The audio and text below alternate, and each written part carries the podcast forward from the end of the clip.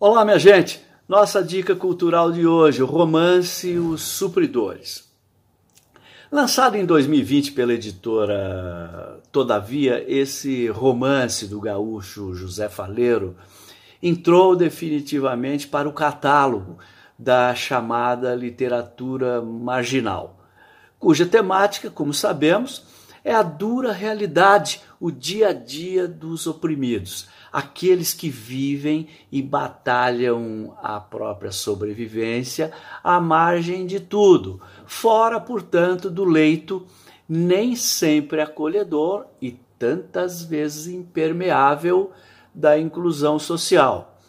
A história contada no romance é mesmo envolvente. Desenrola-se em torno dos amigos Pedro e Max, supridores de um supermercado, esses que fazem a reposição das mercadorias nas prateleiras, que um belo dia resolvem se associar juntamente com outras pessoas para vender maconha em Porto Alegre.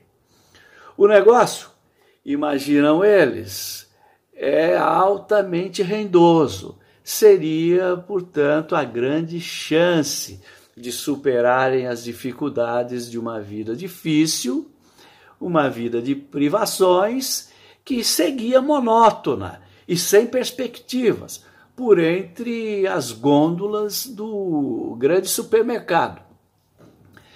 Uh, a trama é muito interessante. Né? É, prende a atenção da gente do começo ao fim. E tem um desfecho inesperado, que é, por razões óbvias, eu uh, não vou revelar aqui.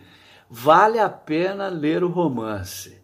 Escrita leve, linguagem autêntica, da rua, excelentes diálogos, história e personagens saídos da aspereza da vida real.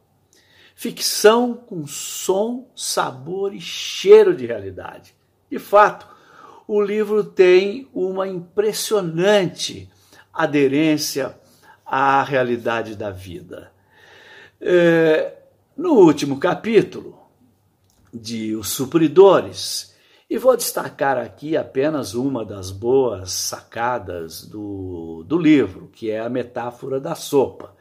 Pois bem, no último capítulo, o personagem Pedro em conversa com um senhor mais velho que ele, portanto mais experiente e tão sofrido quanto, aprende que a vida pode ser comparada, sim, a uma sopa e que devemos tomar cuidado para não salgá-la demais, porque o tempero da vida e da sopa não depende só de nós, mas muitas vezes a gente salga demais a nossa própria sopa. Essa que a vida nos serve. É, é bom, muito bom o romance de estreia de um escritor que já foi, imaginem, servente de pedreiro, ajudante de cozinha e supridor de supermercado.